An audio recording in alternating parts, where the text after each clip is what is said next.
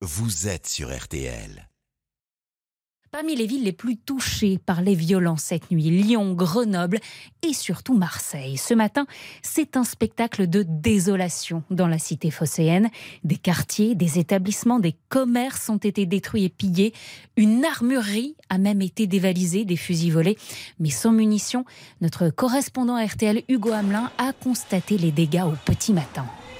Oui, réveil euh, difficile sur la Canebière au milieu des, des bris de verre, des trottinettes calcinées, des cartouches de lacrymogène et des boutiques fracturées. Vous entendez l'ambiance euh, qui avait lieu sur le Vieux-Port hier soir. Il y a eu des magasins de vêtements, des bijouteries euh, qui ont été volés, mais aussi des enseignes de première nécessité euh, comme des alimentations ou des petits supermarchés. J'ai même vu un émeutier sortir d'une épicerie avec simplement euh, une barre chocolatée. Le fait de la nuit euh, à Marseille, c'est donc cette armurerie qui a été attaquée par un groupe de jeunes manifestants.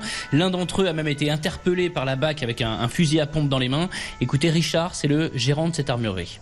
En visionnant immédiatement les caméras de surveillance, euh, je vois que les rideaux commencent à, être arrachés. Donc ils sont arrivés à faire un petit trou par lequel ils sont arrivés à passer donc ces quatre, euh, armes de chasse.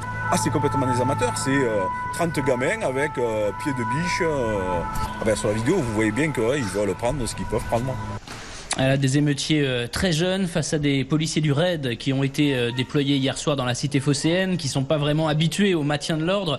Moi, l'image que je vais retenir de cette soirée, c'est un jeune homme de l'âge de Naël euh, qui sort en courant de Sephora avec deux parfums dans les mains et qui se fait tirer dessus à bout portant au flashball par un, un policier avant d'être menotté.